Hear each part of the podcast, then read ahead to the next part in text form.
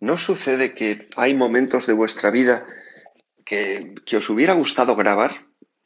Quizá porque en el momento no os disteis cuenta de, la importancia que tenía ese momento, porque no lo disfrutasteis lo suficiente y os hubiera gustado grabarlo, pero vamos, en vivo, más incluso que, que como graba un teléfono móvil cuando grabas un vídeo, poder volver sobre ese momento de la vida y disfrutarlo como debías haberlo disfrutado entonces, ¿verdad? Claro que sucede.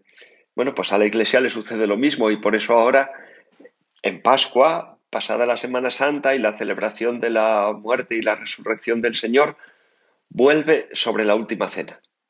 Como diciendo, fue algo demasiado grande, tenemos que volver sobre ello ahora la luz de Cristo resucitado, sobre todo aquello que nos dijo el Señor durante aquellas últimas horas que pasó con los suyos. Y así, durante unos días, vamos a estar escuchando en el Evangelio de la Santa Misa el relato de la última cena y de las palabras que dijo el Señor en aquel momento.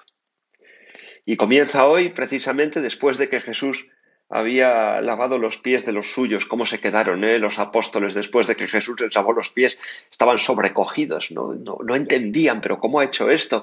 Él, el Maestro, a quien tanto respetamos, a quien veneramos, y, sin embargo se ha puesto a nuestros pies, nos ha lavado, ha hecho el trabajo del siervo, del criado, del, del sirviente, y lo ha hecho con nosotros. Simón Pedro no se quería dejar lavar los pies. Y eh, después de haberles lavado los pies, el Señor les explica el gesto y les dice, el criado no es más que su amo, ni el enviado más que el que lo envía. Lógicamente, estaba queriendo decirles a ellos y a ti y a mí, que somos el criado de Jesús. Me gusta mucho esa palabra, porque el criado es el que está criado en la casa. No, no recibe, el criado no recibe una nómina, eh, y a lo mejor no tiene seguridad social, ni es un autónomo. El criado es parte de la familia, es criado en la casa, y se le da el pan, se le da el lecho, y se le quiere muchas veces al criado como a los de casa. Y me gusta, Señor, pensar que soy tu criado, que me he criado a tus pies, que me has criado tú y que te sirvo no por, eh, por cumplir un contrato laboral, ¿no? Que te sirvo porque te amo y porque me has criado y te sirvo por gratitud, porque me recogiste del fango, porque me recogiste de, la ciénaga y, y, me llevaste a tu casa y me sientas a tu mesa y me das a comer tu pan y qué gozo y qué privilegio tan grande es servirte el criado no es más que su amo y me dice el Señor y te lo dice a ti, fíjate, si yo me he puesto a tus pies, ¿dónde está tu sitio? ¿no? ¿Cómo debes estar tú? No puedes estar por encima de mí.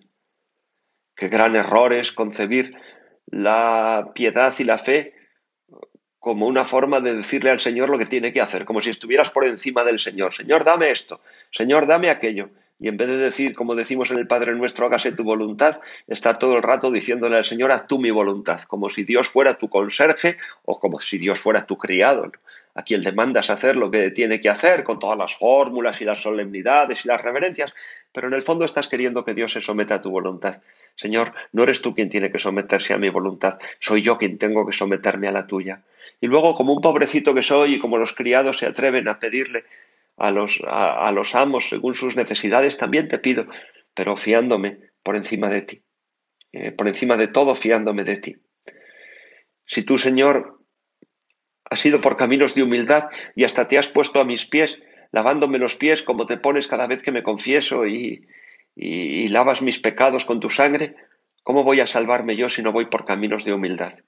¿Cómo voy a salvarme yo si no me hago el último de todos, el servidor de todos, el más pequeño de todos? Y la manera de ponerme yo a tus pies es ponerme a los pies de mi prójimo. Ahora estáis todavía confinados, estáis mucho tiempo en casa. No sabemos ni siquiera si en Madrid vamos a pasar a la fase 1 la semana que viene y tendremos que seguir en casa durante un tiempo. Qué buen momento para, para servir, para, para hacer lo que hizo el Señor con los apóstoles, hacerlo con vuestros familiares haceros el último y hacer pequeños servicios de poner la mesa, de salir a la compra, aunque habrá quien se pelee por salir a la compra con tal de salir, pero bueno, ahora que ya se sale de paseo, no creo que haga falta la bolsa del pan, ¿no? Eh, por, por estar adelantándote a las necesidades de los que viven contigo, por no buscar gratitud.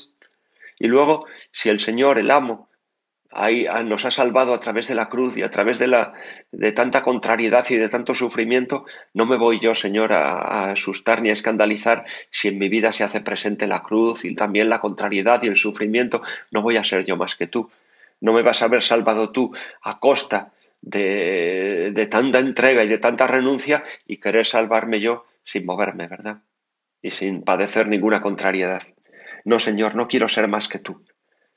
Y puesto que la Virgen te dijo a ti, soy la esclava del Señor, y así se lo dijo al ángel para que el ángel se lo dijera a tu padre, yo, Señor, quiero ponerme por debajo de ella incluso y decir, soy el esclavo de la esclava, el esclavo de la Virgen, porque sé que sirviéndole a ella, a la Santísima Virgen, a quien en este mes de mayo veneramos especialmente, te estaré sirviendo a ti, y estaré seguro de estar por debajo de ti, que eres quien me ha salvado por caminos de humildad.